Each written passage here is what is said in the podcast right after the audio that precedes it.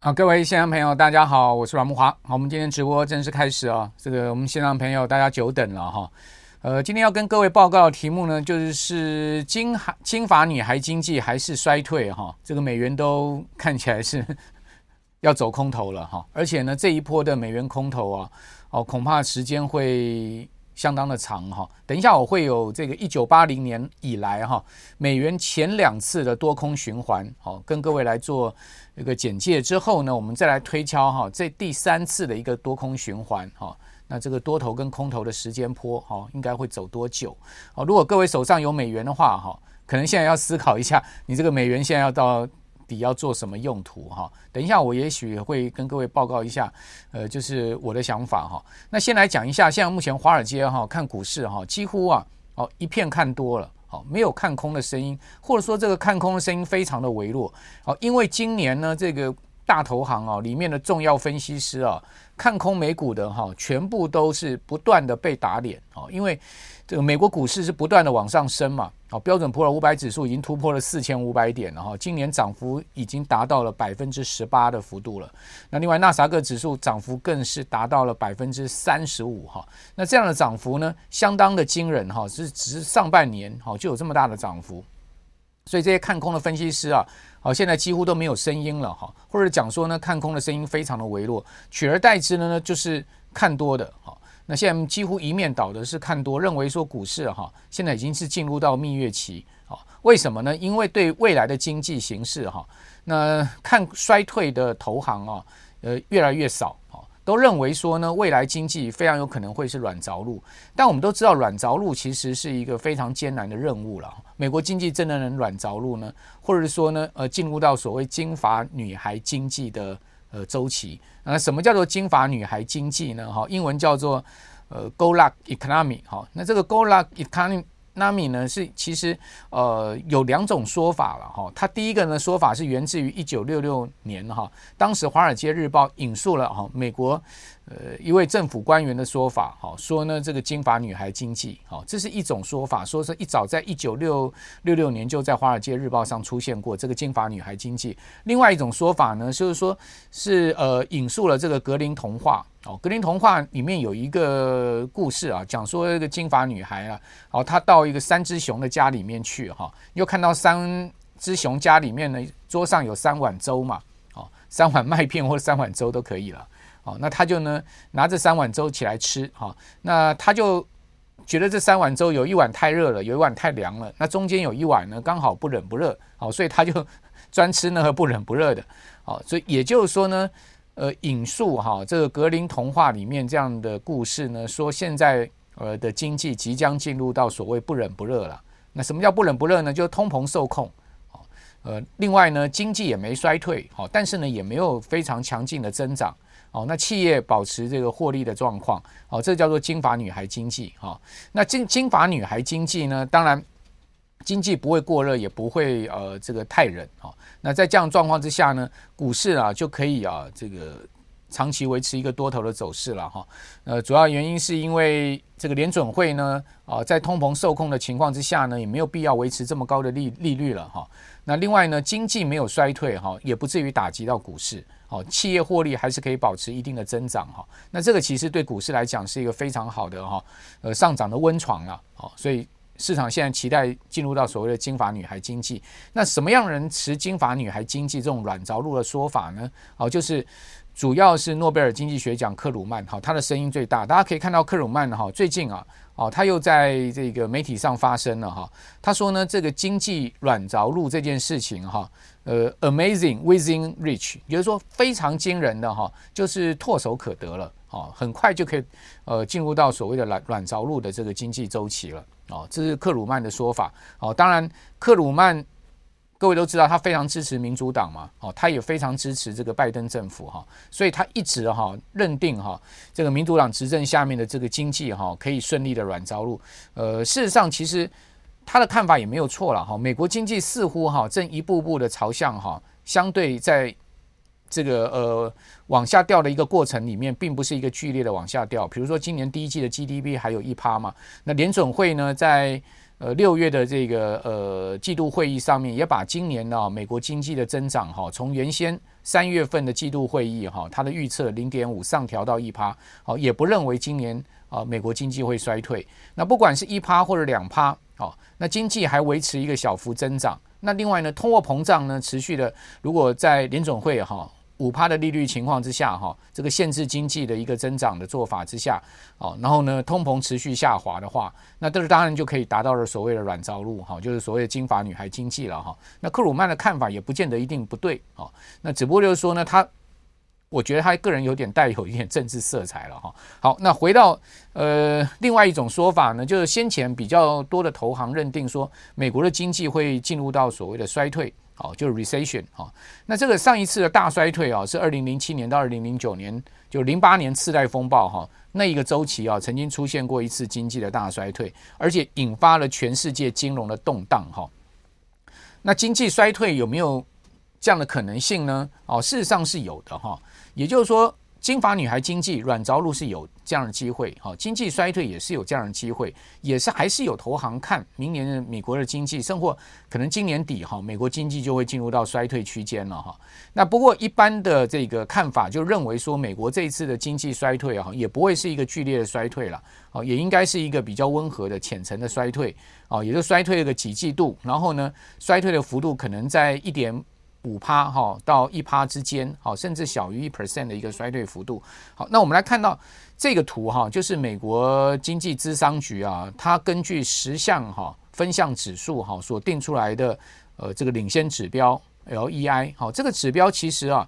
很明显的告诉大家哦，美国经济是要衰退的哈。如果你相信这个指标哈，它所过去数次哈呃所对照出来的这个美国经济的走势的话，那这次呢？如果没例外的话，美国经济是要衰退。各位可以看到，这个指标从一九八零年代，它历经了一次、两次、三次、四次、五次美国的一个经济衰退的周期。哈，从一九八零年代，美国经济出现过五次的衰退。哈，那我们可以看到这五次的衰退呢，这条蓝色线呢，就是 LEI，它没有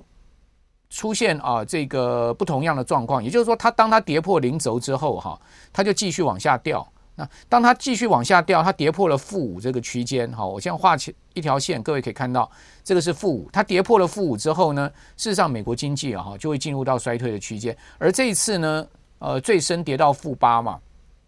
哦，最近稍微回弹一点，不过各位可以看到最新一个月哈，LEI 它虽然说稍微没有像上个月指数再继续。呃，创低啊，但是呢，它其实跟上个月的指数啊差距不大，哦，等于说它弹升也是无力的一个弹升了哈。呃，也许下个月再往下掉的可能性也不小。大家可以看到哈，跌到负五这个区间，其实呢，过去这个五次哈，美国经济都是出现衰退，然后或多或少的一个衰退周期了，好，或多或少的一个衰退幅度，不管是这个衰退幅度或者周期哦大小的问题，各位可以看到它其实都是衰退的。那这一次呢，其实这个 LEI 又跌到了这个糟糕啊，去全世界美国经济要衰退的一个这个讯号啊，跌到这样的一个区间。那是不是这个指标这一次会失准呢？我不知道。不过呢，我宁可相信这个指标哈有一定的准确度。好，那不管是金发女孩经济呢，或者是说我们讲说美国经济衰退哈，其实啊，哦，不管出现这两种状况其中一种哈，美元都是 game over。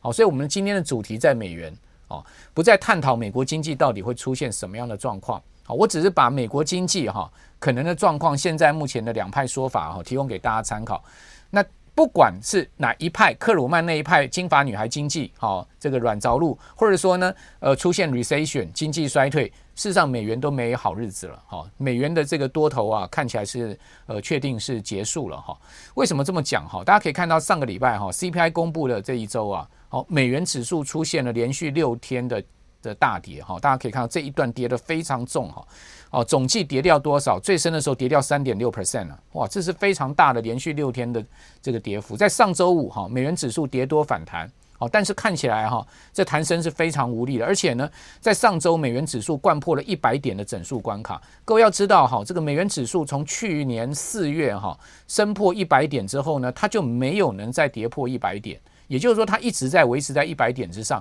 一百点是一个重要的这个分水岭哈，也是一个重要的心理关卡。那它跌破一百点，而且是这么轻易的掼破，其实它背后告诉你，美元现在目前是走的极弱势的一个行情。那当然，因为美元指数掼破一百点，上周啊，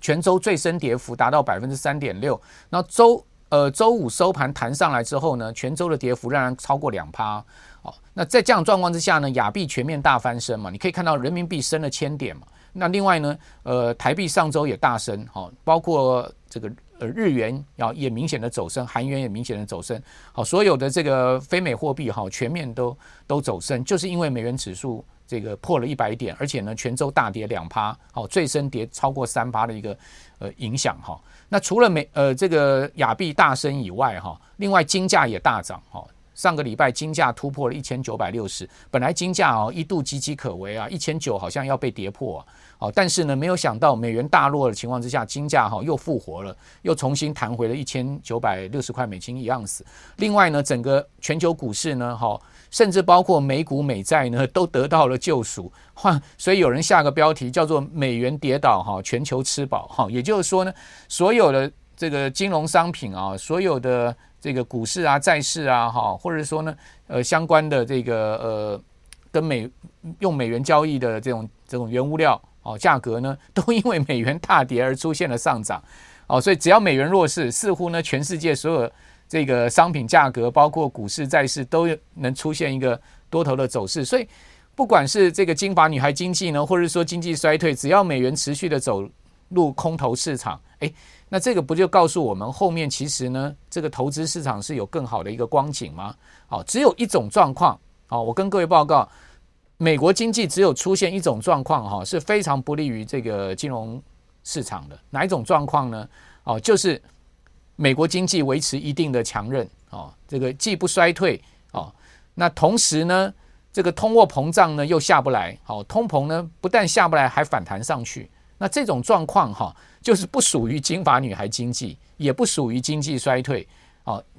在这两种状况之外的第三种状况，哇，如果出现这样的一个美国经济状况，那你就要非常小心哈，股市涨多可能会被压回啊。好，债市也是同样有可能殖率再往上升，因为出现了这种状况下呢，美国联准会可能还要再继续抬高利率。那如果是金发女孩经济啊，那经济受控，那美国联准会当然就没有必要抬高利率了嘛，甚至它可能会啊这个呃压低利率了，就是通膨既然受控了，利率就没有必要维持在五趴以上，好，这个可以进入到一个降息循环。那如果经济衰退的话，那更不要讲了，当然美国联准会要宽松货币哈，来这个阻止经济更进一步的这个呃往下掉哈，所以。这样的状况之下呢，我们就推演出第三种情境。好，但这种情境的几率大不大？我个人认为啊，这种情境也不能说没，呃，几率不大哦，也有可能哈出现这种所谓结构性通膨哦，难以消退，而且呢，呃，不但难以消退，甚至未来这个通膨还往上弹升的一个情况。那在上周五哈，这个六点到七点，六点半到七点钟，我不是有跟各位报告今年下半年美国 CPI 的看法吗？好，最主要是看 MOM，好，就月比。好，如果呢？月比哈，它一直维持在这个零点二跟零点三，甚甚至呢达到零点四的一个月比增幅，一直维持下半年的话，美国的这个 CPI 呢，它会从三趴哦往上弹升的了。好，那比如说零点二哦，每个月都是零点二的月比增幅的话，到今年底的话，CPI 会弹回到三点六。好，我记得我那时候呃上个礼拜五有跟各位谈到这个，如果各位要呃知道说那个到底。零点一、零点二、零点三、零点四，哈，到年底 CPI 的位置是多少？哈，你可以看一下上周五，哈，呃，我在这个财经一路发，好，最后半小时跟各位谈的内容。好，那回到就是说，比较大的几率，哈，就是金发女孩经济跟经济衰退这两种了，哈，因为毕竟这两种情况跟我们刚刚讲第三种，哈，呃，这个消，呃，这个通货膨胀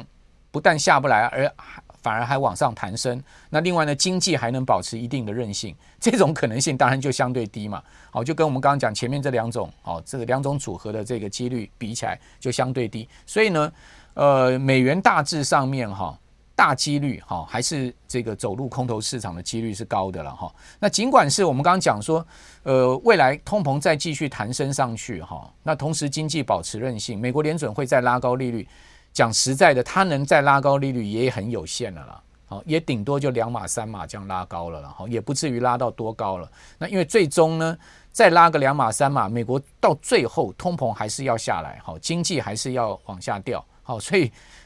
只是时间的问题而已。它可能就是会把这个时间拖久的问题而已。好，那我们来看一下台币，好。回回到我们刚刚所讲，美元因为上周全周大大贬哈，这个美元指数大跌了超过两趴，好，你可以看到台币哈，上周一周回升了是个四点三七角，哈，这升了相当多啊，一下从这个波段的这个高点三十一点四哈，回升到了这个呃三十点八九，好，三十点八九呢，全周升幅是百百分之一点四的一个幅度哈，这个升幅算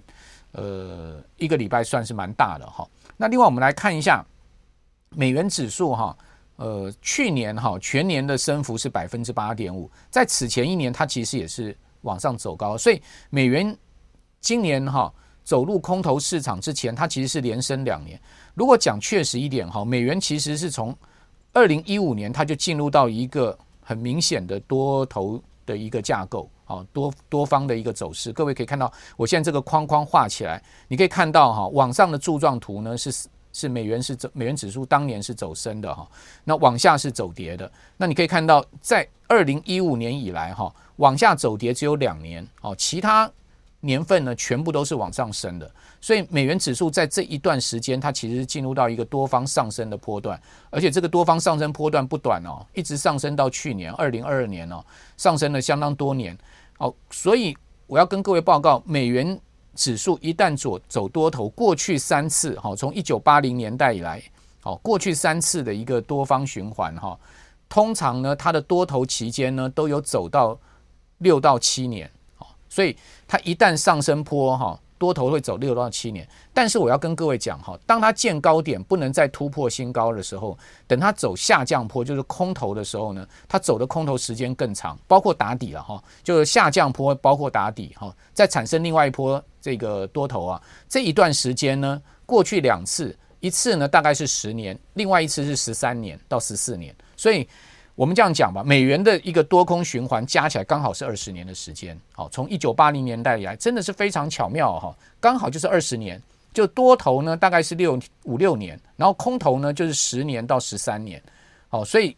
这个二十年的一个多空大循环哈，就是美元的一个生命周期哈。那美元走强就是美国联准会升息所带动，美元走弱呢就是。美国联准会利率拉到高点，然后降息所带动，哈，所以它大致上呢都会领先升降息循环而见到高低点，好，那这个是一个我们在观察美元指数哈很重要的一个时间周期的一个呃思考。那当然还有幅度的问题，我等下给各位看一下哈，从一九八零年代以来两次美元指数的一个大周期，它的高高低点位置大概在多少哈？那我们先来看一下过去两年嘛。哦，就是呃，这个二零二二年、二零二一年，美元是两年大多头，对不对？大家可以看到哈，去年啊年初的时候啊，美元指数位置是在九十六点左右啊，好，升到去年十月最高啊，升到一百一十四点。您知道这一个波段它总共升幅多少吗？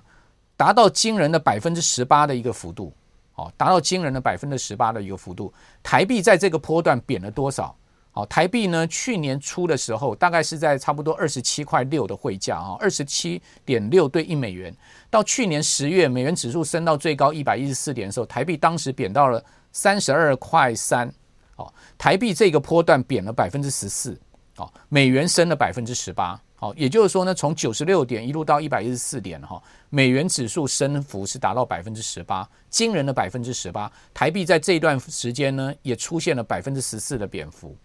哇，真的是一个非常大的波段，对不对？好，那在去年十月啊，美元指数见高之后呢，诶，它就出现了一个持续往下掉，好，但是呢，它都一直没有跌破一百点，好，直到呢上个礼拜跌破一百点，所以呢，我们可以讲哈，跌破一百点，应该可以把美元指数视为是这个空头确立的一个点位，好，我个人是这样觉得啦，它应该是已经确立这个空头的这个格局哈，而。而我们刚刚所讲，美元一旦进入到空头格局，以过去两次的一个空方的时间来看，一次是十年，一次是十三年。所以为什么我们一开一开始有跟各位报告说，一旦美元走弱，哇，那个长那个长期的这个空方啊，空头趋势加上打底时间会非常长啊。哦，这就是要提醒大家，如果你手上握有非常多的美元的话，你可能要思考一下，你现在的美元应该要做什么样的一个规划哈。好，那回到这个，呃，在更前一年，就是二零二一年，各位可以看到美元指数呢，大致上在九十点左右，所以等于说呢，二零二一年哈，它它那一年呐，哦，就是这个过去去年呃，今年不算，过去两年的一个多头期，它是从九十点一路升到一百一十四点，好，那九十点升到九十六点，好，这个是二零二一年。那二零二二年呢，就是从九十六点升到一一百一十四点，好，最高点，然后再跌到了这个年底，哈，跌。跌到了全年的涨幅啊，收敛到只有八点五 percent，所以从一度十八趴十八趴的一个涨幅，收敛到八点五。美元在从十月哈，去年十月一直到年底那两个月回吐了非常多的升幅。哦，为什么回吐非常多的升幅呢？因为美国联准会放慢了升息脚步。好，大家还记得吗？美国联准会哈。它其实呢，这个去年的升息脚步是这样子，我再给大家复习一下哈。大家可以看到，美国联准会是去年三月哈议席会议第一次启动升息，对不对？当时呢，鲍鲍尔哈他们这些决策官员决定是升息一码，哦，就是二十五个基基本点哈。看到下一次会议，发觉通膨形势不对了，赶快升两码，对不对？哦，从一码变到两码，两码不够，连续四次，各位看到我现在画起来这个地方，连续四次啊。哦，升息三码，好，连续四次升息三码，所以这个波段就是美元指数哈，我们刚刚讲从九十六点一路到一百一十点，那个大升十八趴的一个最主要推力，就连续四次升息三码，总计升了十二码之多啊，哦，总计升了十二码之多。但各位有没有看到哈？我现在这张图给各位看起来好很有意思的一张图哈，你可以去把它对照。我我用两条线把这个。指数位置对照出来，一个是呢红色线，就是美国联准会哈，它在去年三月启动升息啊，历次会议的这个升息的情况，好，升息的幅度，好，那蓝色线是什么呢？蓝色线是美国这个十年期国债的殖利率，大家有没有发现哈？这个美国十年期国债殖率啊，在去年十月的时候啊，跟美元指数同样见到最高点哈，当时大概差不多四点二五左右。当时美国的这个联邦基金利率哈是三三趴，也就是说呢，各位可以看到哈，在这个位阶上面三 percent 哦，那美国十年期国债殖率见到最高，可是后面呢，它虽然还在继续升息，而且总总计哈到目前升了两百个基点，两个百分点，但是你有没有发现，美国十年期国债殖率并没有突破新高，代表什么意思？代表其实呢，美国联准会升息对。美元指数以及美国十年期国债殖率产生最大的一个正面影响，就是让他们往上走高的一个正面影响。其实呢，就在去年十月已经达到最高峰了。尽管后面还有升息，但是呢，第一个升息幅度哦已经没有像先前这么猛了。哦，第二个呢，大家也都知道，它升息啊，其实已经达到了一定对经济跟通膨压抑效果。通膨呢，从去年六月就开始一路下滑了，对不对？大家记得 CPI。哦，如果我们讲 CPI 核心 CPI，当然更晚了哈。CPI 就从六月就一路下滑到这个今年六月，从九趴下到三趴，连续十二个月下跌嘛。所以这两个美元指数哦，跟美国十年期国债同样在去年十月在联准会升息到三趴的时候见到最高点，它后来就没有再创高了。好，这个就是一个非常巧妙的地方哈。好，那回到我们来看一下美元指数哈，我刚刚不跟各位讲说。在过去这个四十年哦，曾经出现过哈三波大行情吗？一波就一九八零年代，那就是一九八零年到一九八五年哈那一次的这个美国前一次的哈这个恶性通膨。另外一次呢，哦就是这个呃，应该是二零二零这个应诶应该是二差不多是二呃一九九五，对不起，一九九五年哦一直到二零零一年哦这一波的这个美元指数的上升波。好，那大家知道这这一波一九九五年到二零零一年这一波上升波啊，哦，造成了亚洲金融风暴，对不对？亚洲金融风暴一九九七年，对不对？然后呢，这一次的美元指数，好，从二零一五年的上升坡，各位可以看到，到去年一百一十四点见到这个对最高点。如果我们把一百一十四点当成是这个多头的一个最高点的位置的话，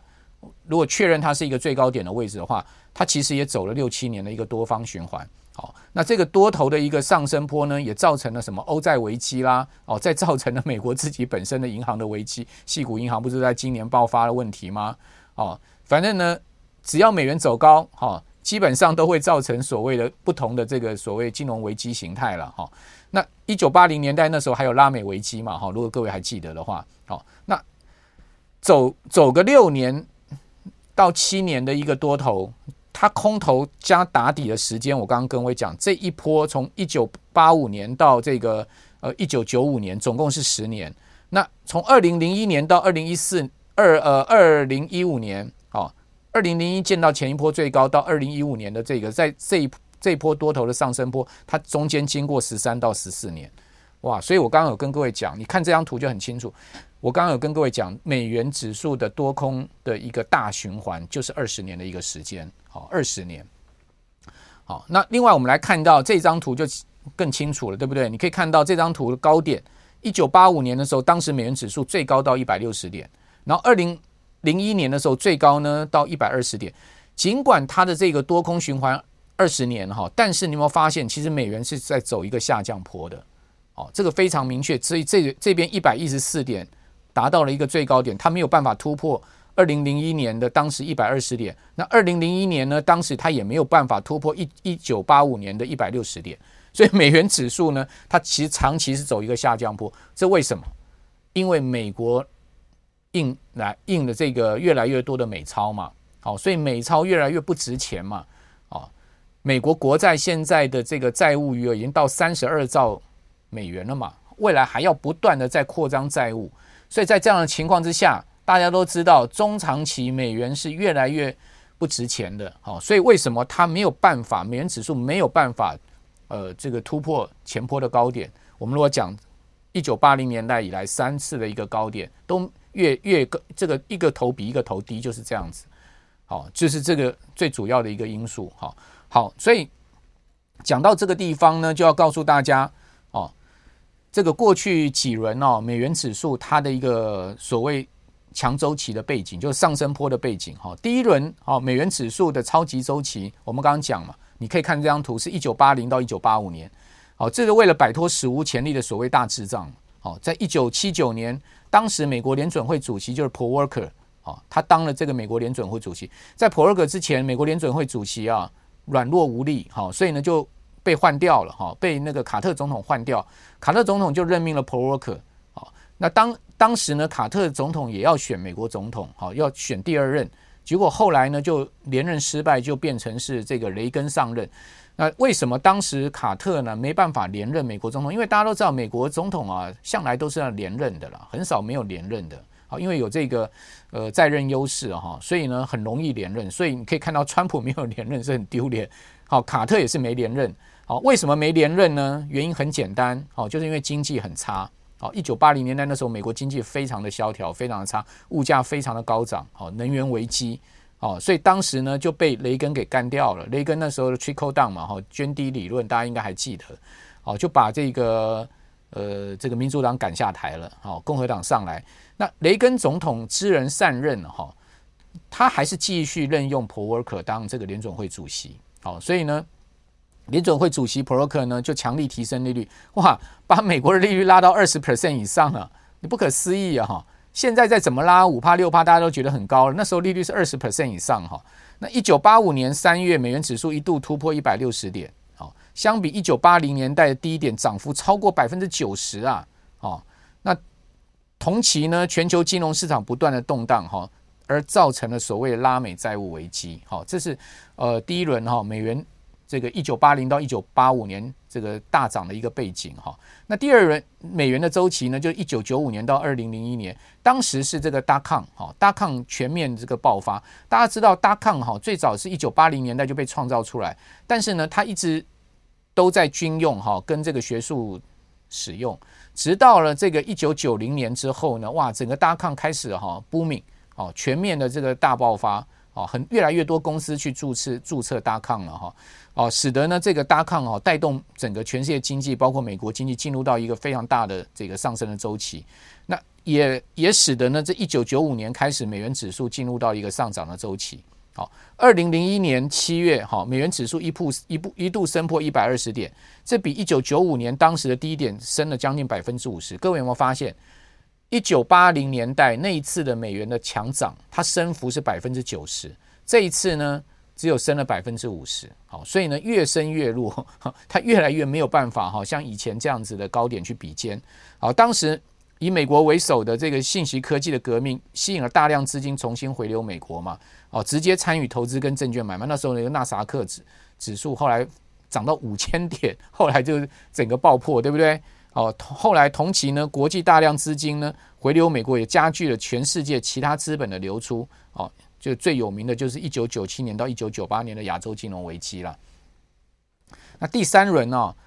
如果讲二零一五年是起涨点，那你如果看更前的话，就是说前面这带打底的那个周期是。这个二零零九年，好，也就是说，我们刚刚讲前一轮，对不对？它的这个高点是二零零一年，二零零一年它就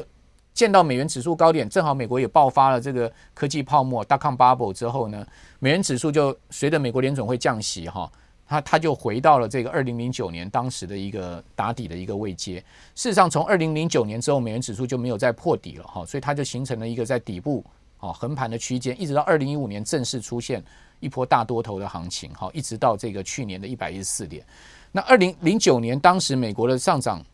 最主要是什么呢？哦，最主要的是这个所谓呃，美国联准会降息到最低，零八年次贷风暴降息到最低，零九年开始，哈，美国股市进入到一个多头的熊市了。好，那一次美国股市真的是出现非常长期的空头，诶，好，一直从这个二零呃零八年。二零零八年美国股市崩盘，零九年一直到二零这个呃二零零九年的第一季吧，哈，美国股市才出现了一个真正的这个止跌回稳，哈，往上走高的一个熊市，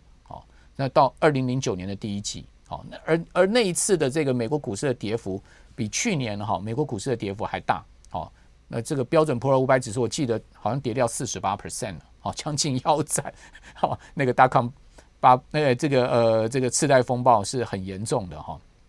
所以这个是呃进入到上一轮周期哈，开始一个起涨的契机，就是次贷风暴之后，美国联准会降息，然后美国股市又进入到零九年之后的一个复苏。大致上，我今天把这个过去两轮哈到这一次多头的美元指数的一个周期，先跟各位报告到这个地方，好，给各位对呃这个。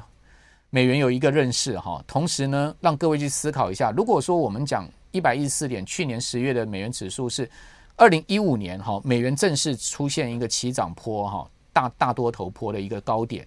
那么，大家可以算一下，从九十呃，从九十，我们如果算更早前了，两年前哈，这个九十点上升到一百一十四点，它的升幅有没有百分之五十？也没有哈，所以呢，你看。从第一波九十趴的升幅到五十 percent 的升幅，到这一次的升幅不及五十 percent，你就知道美元其实长期在走弱，好，越走越弱。好，所以嗯呃一百一十四点，如果确立是二零一五年上升坡的一个多头的一个高点位置的话，那么空头可能要走很久啊。如果是各位手上有很多美元资产哦，美元定存哦，你可能会在未来几年面临到利率持续下滑，你定存越来越不拿不到利息的一个局面，那怎么办呢？你手上的美元是不是要换回台币呢？如果换回台币，如果这两天换，哦，其实呢，你是今年换入美元的，你没什么损失，因为年初的时候台币汇价在三十块七嘛，所以这两天你还可以换到三十一块附近的话，诶，你这个汇率还有点小赚了，对不对？好，没有什么损失，好，但是如果你是去年三十一块到三十二块换入美元的人，你可能就有汇损了，好，那你汇损，你到底要不要换回台币？那这个就是这个要思考的一件事情。那不换回台币，美元要做什么？好，因为今天时间的关系，没有办法再跟各位继续讲下去，我们就把这个题目留到下周哈，我们礼拜一的直播跟各位报告。也就是说呢，现阶段如果我们确立了哈，美元进入到一另外一波哈这个大大空头的周期的话，那我们该怎么样做这个？台币跟美元的资产配置，好，我们把它放成是下一周要跟各位报告的的这个题目好了。好，谢谢大家今天的收看哈，我是阮慕华，祝大家身体健康哈，祝各位呃这个操作顺利哈。但是呢，也要提醒大家，我个人没有任何哈用我的名字、助理的名字呢叫大家汇款到任何账户去。好，那这些你只要说呢说叫你把钱汇到任何一个账户去，我肯定我告诉各位，那都是诈骗哈。大家不要被骗了，你的钱要好好的保护它哈。呃，你的钱就是你未来投资哈跟生活的最重要的资本嘛，对不对？好，所以呢，不要轻易的被骗走。好，千千万记得，有任何讯息叫你汇款，一定要三思而后行，而确认这个汇款账户是真的是呃确实可靠了，你才汇款哈，不要轻易的就把钱汇出去了。好，最后提醒大家这件事情，拜拜。